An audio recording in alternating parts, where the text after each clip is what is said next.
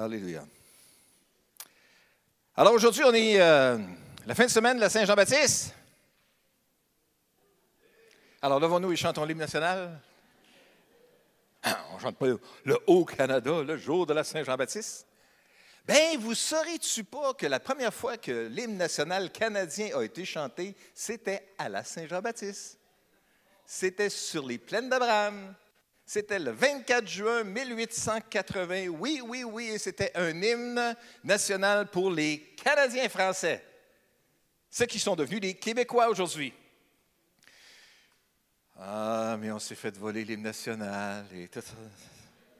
Mais on ne rentrera pas dans la politique aujourd'hui, mais on est fiers quand même d'être ce qu'on est et d'être les descendants de qui on l'est et de continuer à faire briller la flamme, l'ardeur de la langue française dans cette Amérique, n'est-ce pas?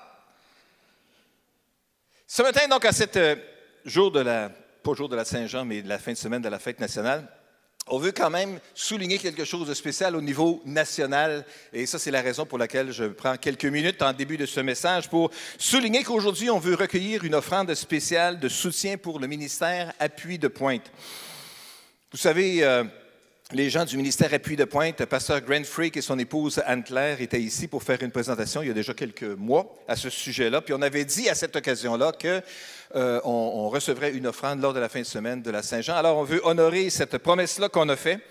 Et ce ministère exerce, euh, c'est une présence d'aumônier au sein des élus de l'Assemblée nationale. Et l'approche, c'est que parce que les politiciens et les politiciennes sont d'abord des personnes, Appui de Pointe offre un service d'aumônerie pour répondre aux besoins personnels et spirituels des élus de l'Assemblée nationale du Québec. Alors nous nous efforçons de mieux connaître nos représentants élus et de comprendre leurs devoirs et leurs responsabilités. Les gens d'Appui de Pointe s'occupent de prier régulièrement pour les élus. Et ils ont une équipe de prières avec eux aussi. Et puis, il y a des prières qui ont déjà été préparées pour chacun des élus, tout à fait spécifiques. On prie pour les élus, quel que soit leur parti, car nous croyons que lorsque Dieu bénit, il nous bénit tous. Nous restons attentifs aux moyens de mieux servir les dirigeants et nos communautés par la prière, le service et les relations interpersonnelles.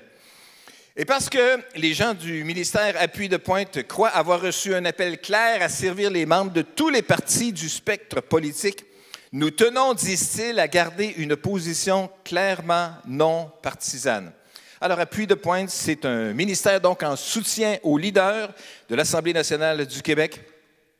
Ils évitent aussi intentionnellement d'aller chercher du financement gouvernemental pour soutenir leur travail ou leur activité. Euh, ils disent, nous sommes entièrement financés par des donateurs.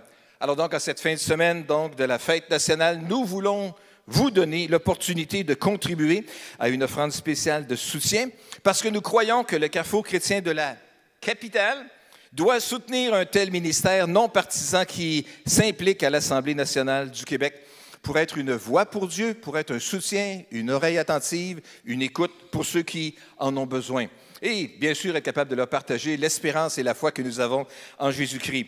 Alors, si vous voulez donner, il y a plusieurs façons de le faire et puis on vous le rappellera à la fin de la réunion. Mais notamment aujourd'hui, il y aura une table dans le hall, dans le foyer, avec un terminal qui accepte les cartes de débit et de crédit pour faire votre contribution. Alors, ce sera possible de le faire aujourd'hui parce qu'il n'y a plus grand monde qui traîne du papier dans ses poches et ou de la monnaie non plus. Euh, mais c'est plutôt en plastique que ça se passe. Alors donc, il y aura un thermital pour pouvoir vous aider de cette façon-là. Mais ce matin, ce que j'aimerais vous parler, c'est du secret de la fraîcheur. La fraîcheur, la verdure. Avez-vous noté à quel point les champs sont verts de ce temps-ci? En fait, le ciel est plus bleu, il est rendu blanc, gris. Il pleut beaucoup. Et parce qu'il pleut beaucoup, ben, on a de la verdure. C'est beau de la fraîcheur. Comment ne pas être émerveillé devant un panier de fraises fraîches? Pas les fraises de la Californie, là. des fraises du Québec, des fraises de l'île, hein? C'est pas tout à fait le même élan émotionnel qu'on a devant un panier de fraises défraîchies, vieillies, foncé, rapetissé. Vous voyez l'image là? Ça serait peut-être bon dans des confitures éventuellement, peut-être même dans une tarte, mais moins à déguster euh, tout simplement comme ça. La fraîcheur, ça inspire. Hein? Une laitue fraîche. Ou une laitue dont les feuilles brunissent. Puis dont le cœur est comme brunâtre. Là. C'est pas pareil, c'est pas le même élan. Hein? On pourrait dire la même chose pour des fleurs, etc., etc. Vous comprenez le concept que la fraîcheur, c'est rafraîchissant à quelque part. Et on trouve une belle image dans la, dans la Bible pour parler justement de la vie spirituelle qui peut être pleine de fraîcheur. Et on va regarder ça ensemble ce matin. Ça se trouve dans le psaume 1, à partir du verset 1. Heureux l'homme qui ne marche pas selon le conseil des méchants, qui ne va pas se tenir sur le chemin des pécheurs et qui ne s'assied pas en compagnie des moqueurs. Mais toute sa joie, il la, il toute sa joie, il la met dans la loi de l'Éternel, qu'il médite jour et nuit. Et voici la fraîcheur. Il prospère comme un arbre planté près d'un courant d'eau il donne toujours son fruit lorsqu'en revient la saison. Et son feuillage est toujours vert. Tout ce qu'il fait réussit. Quelle belle image ici. Hein? Nous avons de fraîcheur, de dynamisme, de croissance, de santé, de quelque chose de rafraîchissant. La Bible nous dit ici que si on que l'homme qui ne s'arrêtera pas sur les conseils d'être influencé par l'un et l'autre et les différentes mentalités ou réflexions ou pensées que l'un ou l'autre pourrait avoir, mais qui va plutôt mettre ses pensées, son cœur dans la loi de l'Éternel et qui va la méditer, sera comme cet arbre-là. Un arbre planté près d'un courant d'eau. Et lorsque l'arbre est planté près d'un courant d'eau, il va donner du fruit dans la saison et le feuillage va rester vert. L'image du psalmiste poursuit en disant Tout ce qu'il fait réussit. Ça vous inspire-tu d'être un bel arbre vert? Aimeriez-vous donner du fruit tout le temps quand vous en avez besoin? Aimeriez-vous euh, que votre feuillage reste toujours vert? Qu'on ne devienne pas fané, flétri, bruni? Euh, préférez-vous pas que vous, tout ce que vous faites, vous allez le réussir? Bien sûr, tout le monde veut ça. C'est clair que tout le monde veut ça. Mais le secret se trouve où? Le secret se trouve dans la fraîcheur. L'arbre planté près d'un courant d'eau sera capable de donner son fruit lorsque la saison se présente et son feuillage va rester vert. Dans un autre psaume, le psaume 23, nous voyons la même image aussi, pas avec l'arbre, mais quand même aussi avec la fraîcheur. Quand nous lisons L'Éternel est mon berger, je ne manquerai de rien. Grâce à lui, je me repose dans des prairies verdoyantes. Encore une fois, la fraîcheur, il y a de la verdure.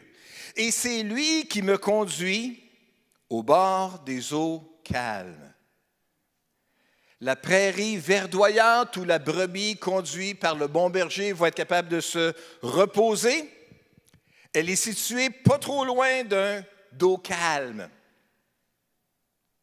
Un petit ruisseau, petite rivière, plus qu'une rigole, un lac peut-être, hein? Mais au moins, il y a des eaux calmes qui sont là. Et le psalmiste David dit ici, c'est lui, c'est l'Éternel, c'est mon berger, lui qui prend soin de moi, qui va me conduire là, près des eaux calmes. Dieu veut nous conduire près des eaux calmes, il veut nous conduire dans des prairies verdoyantes.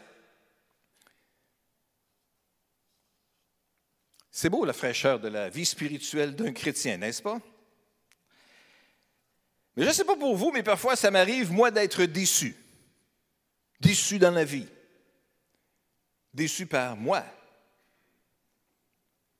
On peut être déçu de différentes façons dans la vie, par nos limites, par nos circonstances dans lesquelles on se trouve, peut-être par notre entourage. Jésus a dit à ses disciples qu'il y aurait beaucoup de tribulations à expérimenter dans le monde. Ça fait partie de la vie. Il y a plusieurs personnages euh, que nous retrouvons, dont nous retrouvons l'histoire, le récit dans la Bible, qui vivaient des moments de difficulté, des moments pénibles, des moments qui n'étaient pas joyeux. Anne, par exemple, dans l'Ancien Testament, était infertile. Et plus le temps avançait, plus elle désespérait de porter un enfant. Elle était en train de sombrer dans la tristesse et dans l'amertume. Dans le Nouveau Testament, nous trouvons Paul, l'apôtre, qui affrontait une violente tempête en mer. Oh, il avait bien donné un conseil, mais le capitaine du bateau avait largué les amarres en mettant la vie de tous les passagers en danger. Mais finalement, après avoir déployé de grands efforts pour préserver le bâtiment, ils ont tous été capables de nager jusqu'au rivage pour avoir la vie sauve. Dans l'Ancien Testament, il y avait le roi Saul, Saül, qui était envieux de David, qui l'a poursuivi dans tout le pays d'Israël en vue de le tuer. Et dans le psaume 13 et verset 2, David crie à Dieu et demande, Dieu, est-ce que tu m'as oublié? Je me sauve alors que je suis poursuivi injustement. M'as-tu oublié? M'as-tu oublié? Vous est-il déjà arrivé de vous sentir un peu comme une vieille laitue oubliée C'est un comptoir? Vous n'avez pas été mis dans le département de la fraîcheur, puis vous sentez que la fraîcheur est partie, vous a quitté. Qu'est-ce que ces personnes-là ont fait? Anne, Paul, David. Elles ont prié. La Bible nous dit que Anne a crié à Dieu et lui a demandé un fils. Elle a repris espoir lorsqu'elle a remis son avenir à l'Éternel. Paul a été encouragé lorsqu'il a vu les marins désespérés en leur affirmant que Dieu les délivrerait. David s'est concentré sur la bonté immuable de Dieu au lieu de s'attarder à ses circonstances et a retrouvé espoir. Pour combattre le désespoir, on peut passer du temps avec Dieu. On va penser alors à son grand amour pour nous plutôt qu'à la situation désespérante, difficile que nous expérimentons peut-être à ce moment-ci. Est-ce qu'on peut retrouver la fraîcheur? Après des moments de se sentir d'avoir été laissé sur le comptoir. Est-ce que Dieu avait abandonné David?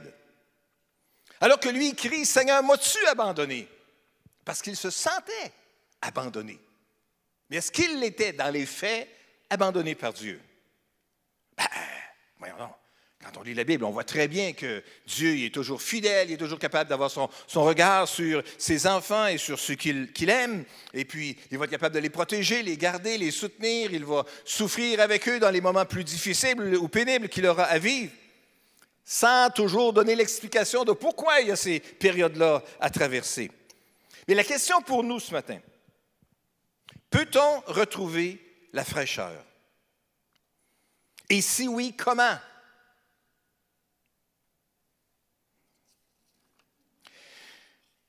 Si vous avez été chrétien depuis un certain temps, vous savez que la passion spirituelle et les élans de cœur vont et viennent. Ça monte puis ça descend c'est pas stédé. Par moments, notre seul sens des réalités spirituelles peut être profond, sincère, fort, vrai, tellement réel et palpable. Mais à d'autres moments, nos cœurs euh, se sentent comme des poids de plomb et nous nous retrouvons à désirer que Dieu nous visite une fois de plus et nous apporte un rafraîchissement. Et on chante, Oh Dieu envoie un souffle nouveau. Hein? Viens me toucher à nouveau. On pourrait se référer à ces périodes comme à des temps de sécheresse spirituelle. Et on peut trouver plusieurs endroits de telles expressions dans les psaumes. C'est une réalité humaine qui traverse le temps et les époques et qui est encore le partage des hommes et des femmes aujourd'hui. Voyez-vous, David et les auteurs des psaumes étaient des gens de la même nature que nous. Ils avaient eux aussi leur haut et leur bas.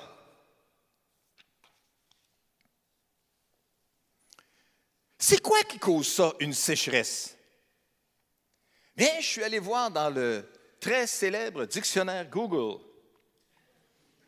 qui m'a informé avec une profonde sagesse que le déficit d'eau est la principale cause de la sécheresse. Ah, c'est profond. Le déficit d'eau et des températures élevées sont les principales causes de la sécheresse. C'est vrai, c'est marqué de même.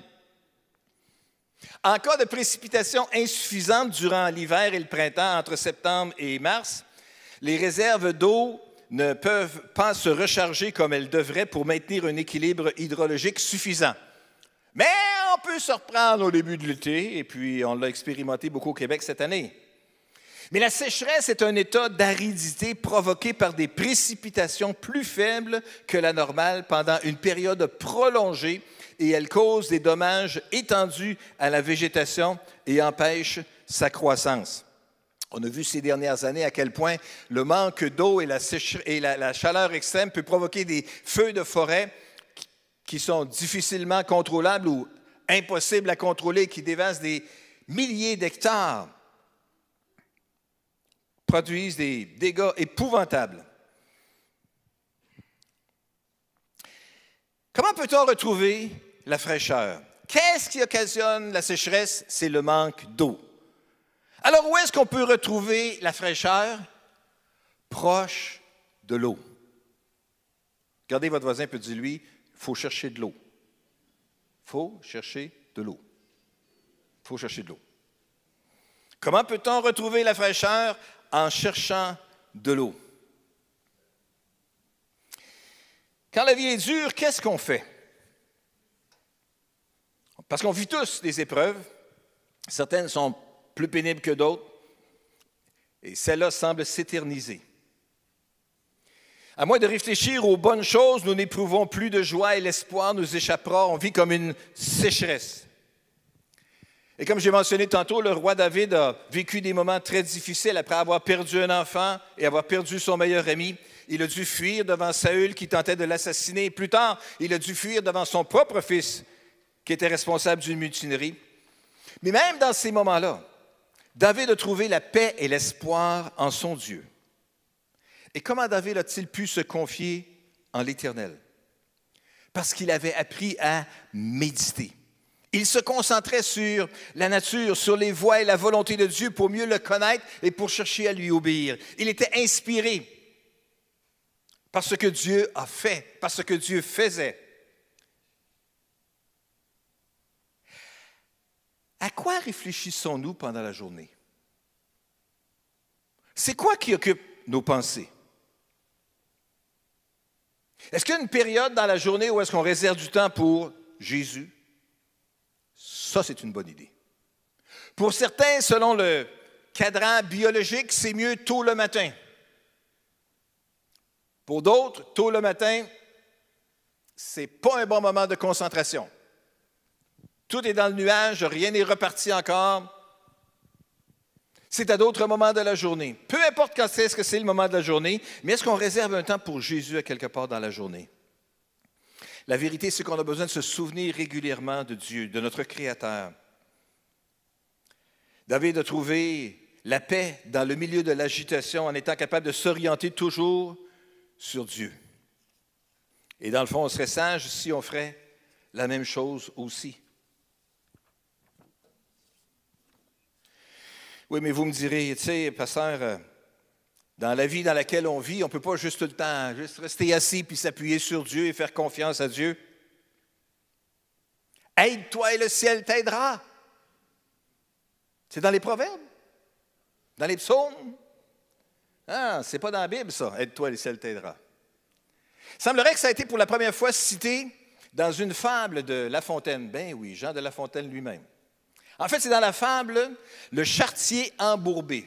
Qui connaît le chartier embourbé? Ah, si j'avais dit la cigale et la fourmi, bien là, oui. Hein, ou le renard et le corbeau.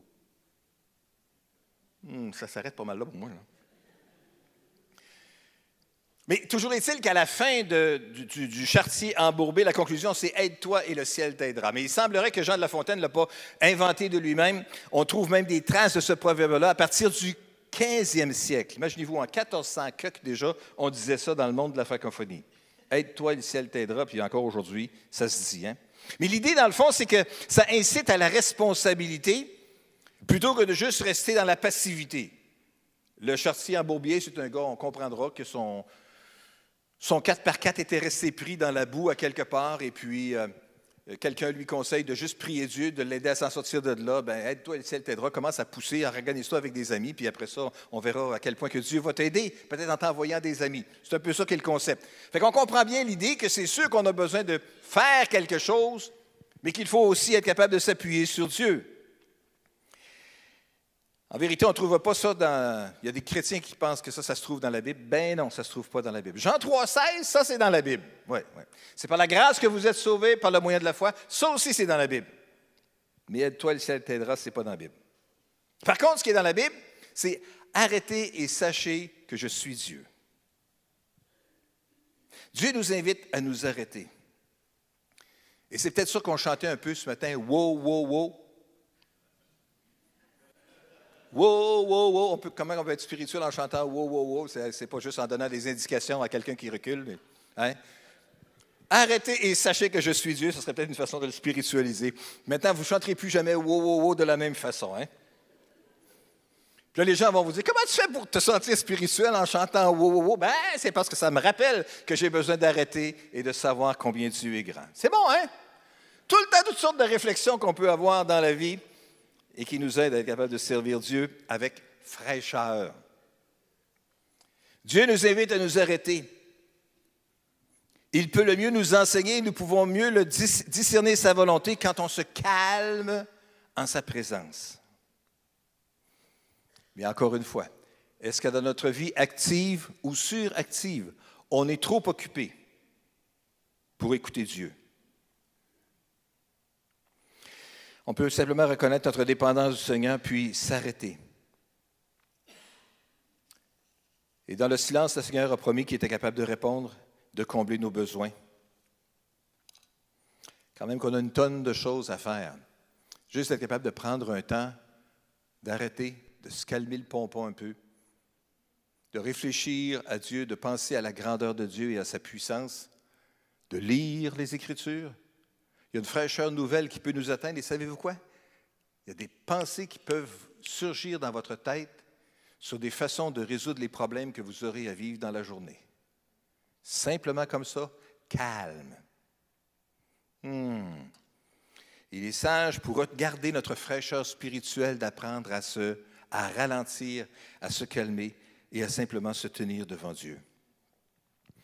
Où est le secret de la fraîcheur? Le secret, c'est l'eau. Le secret, c'est avoir suffisamment d'eau autour de soi. L'eau, c'est la parole de Dieu. Hein?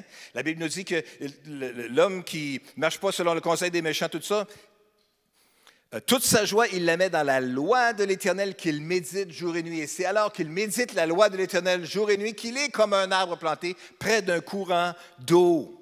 Dans le psaume 19, David dit encore une fois, la loi de Dieu est parfaite.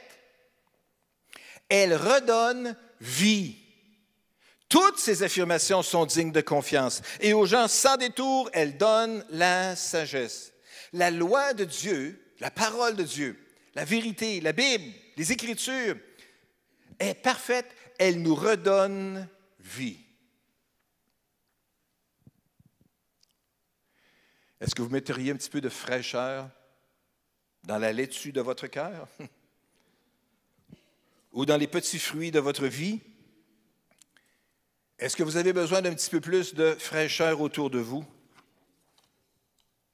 Le secret se trouve dans l'eau. Et dans les Écritures, l'eau se trouve dans les Écritures. Avez-vous besoin de rafraîchissement aujourd'hui? Alors optez pour la simplicité. Reconnaissez le besoin que nous avons tous d'être à l'écart et de prendre un moment calme. Tournons-nous près d'un courant d'eau, près de la parole de Dieu. Elle redonne vie. Est-ce qu'on ne prendrait pas un petit peu plus de regain de vie ce matin? Le secret, c'est l'eau. Et si l'eau, c'est les Écritures? Alors, la réflexion qu'on peut faire ce matin, c'est euh, Comment je peux lire la Bible? Comment que tu peux garder une passion pour lire la Bible? Qu'est-ce que vous lirez cet été? Oh, il y a toutes sortes de romans ou de choses que vous pouvez lire, mais est-ce que je peux juste vous inviter à considérer que dans votre lecture d'été, il pourrait y avoir aussi des passages des Écritures? Et pourquoi pas essayer de trouver une nouvelle traduction peut-être des psaumes?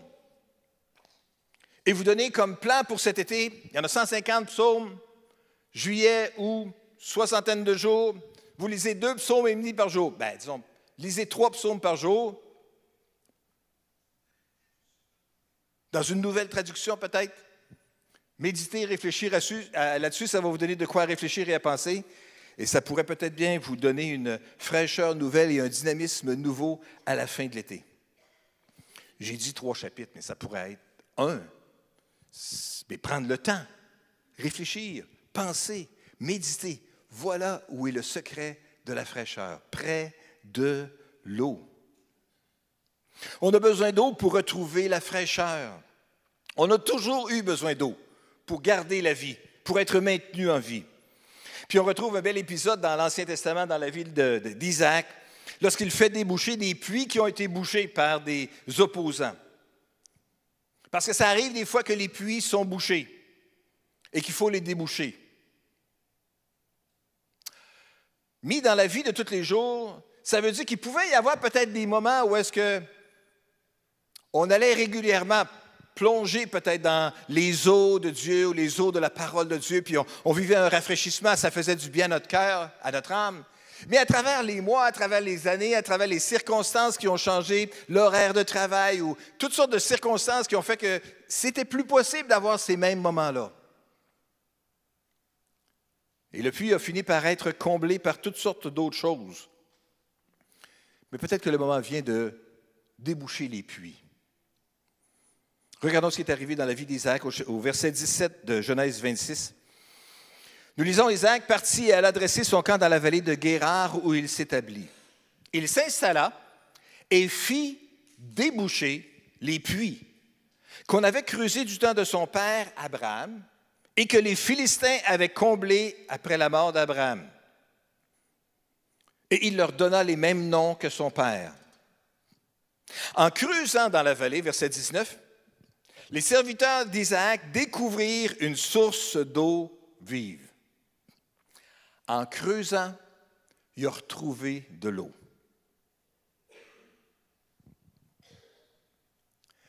En creusant, vous retrouverez de l'eau.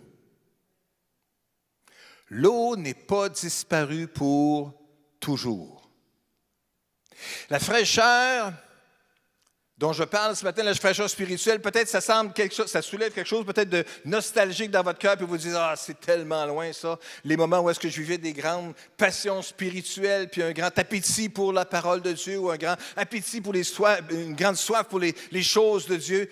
Je sens tellement que tout ça s'est affaissé, puis c'est faible, puis c'est mort, puis c'est sec aujourd'hui.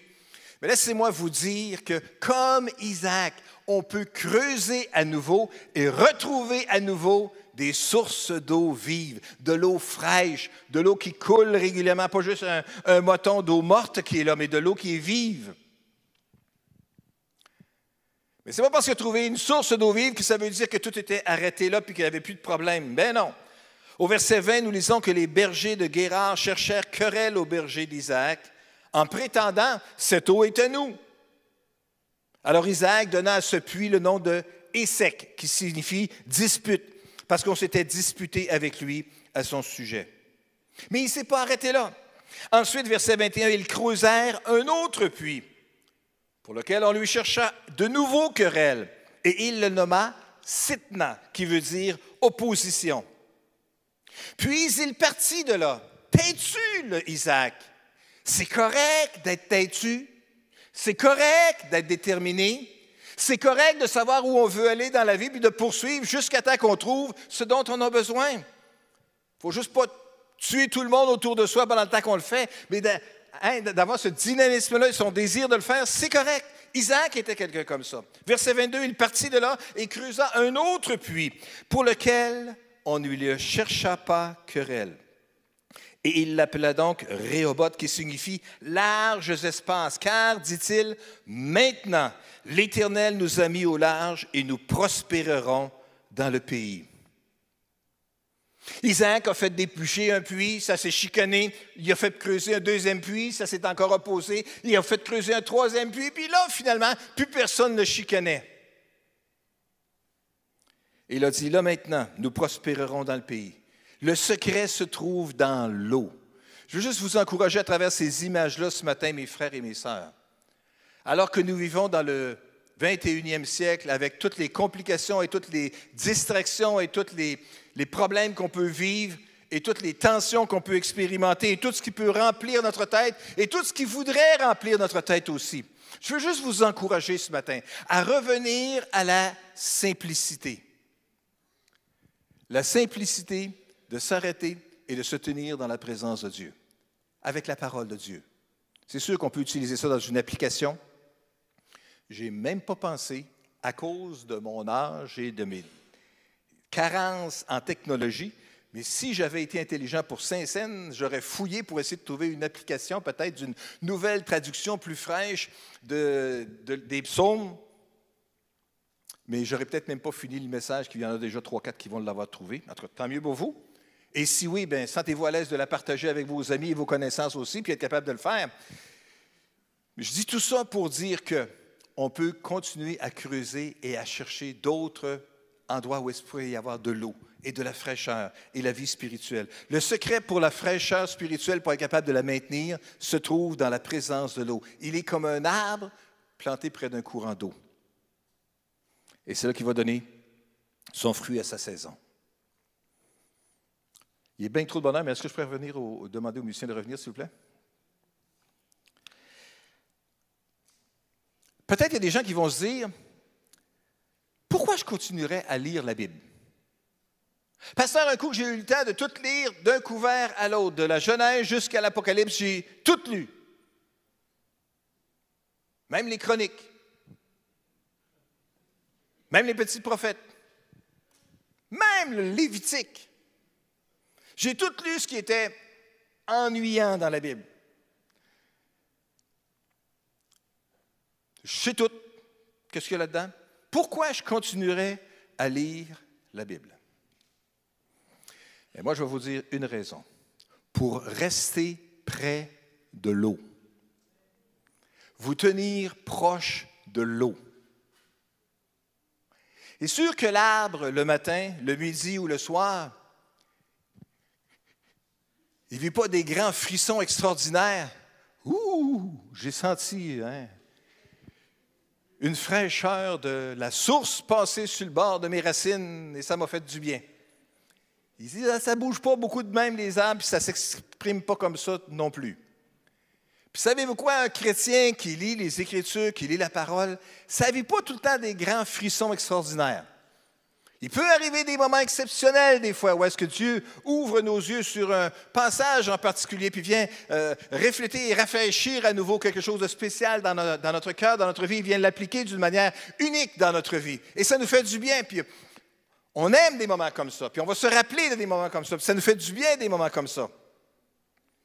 Mais pourquoi que je devrais continuer à lire dans la Bible? Parce que je vais me, ça va aider à me garder près de l'eau, parce que je pourrai rester près de l'eau. Et le secret de la fraîcheur, c'est l'eau. Amen? Vous avez compris le principe? Le secret de la fraîcheur, c'est l'eau. Est-ce qu'on peut se lever ensemble ce matin? Alléluia. Seigneur, nous te remercions aujourd'hui pour ta parole, qui est vivante, qui est vraie, qui est efficace, plus tranchante qu'une épée tranchant pour séparer jointure et moelle, esprit et âme. Seigneur, tu es là et dans ta parole, tu veux parler à nos cœurs. Tu veux faire du bien à nos âmes. Et ce matin, je veux te prier pour mes frères et pour mes sœurs en ce lieu et à la maison. Je veux te prier pour ceux qui estiment qu'ils sont en train de vivre une période de sécheresse spirituelle, une période difficile, une période de flétrissement où on n'a plus les sens spirituel affiné ou rempli de fraîcheur, je veux te prier ce matin que ton Saint-Esprit puisse appliquer la vérité de ta parole à chacun de nos cœurs et à chacune de nos vies. Je te prie que tu puisses, par ton esprit, appliquer la vérité des Écritures dans nos cœurs et dans nos vies. Je te prie que tu puisses nous donner des idées sur de quelle façon, pendant cet été, on pourra continuer à se tenir près de l'eau, à rester près de l'eau, afin de rester vigoureux comme un arbre verdoyant, qui soit capable de porter du fruit en sa saison et dont le feuillage ne se flétrira pas. Seigneur, je te prie pour mes frères et mes sœurs ce matin que tu puisses garder un appétit, une soif spirituelle, que tu puisses nous conduire vers des outils qui vont nous aider à,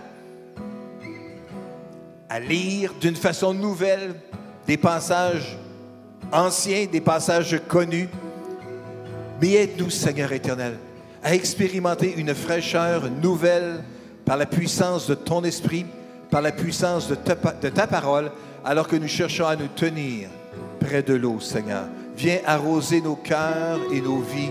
Aujourd'hui, nous te prions, Seigneur, dans le nom puissant de Jésus. Amen.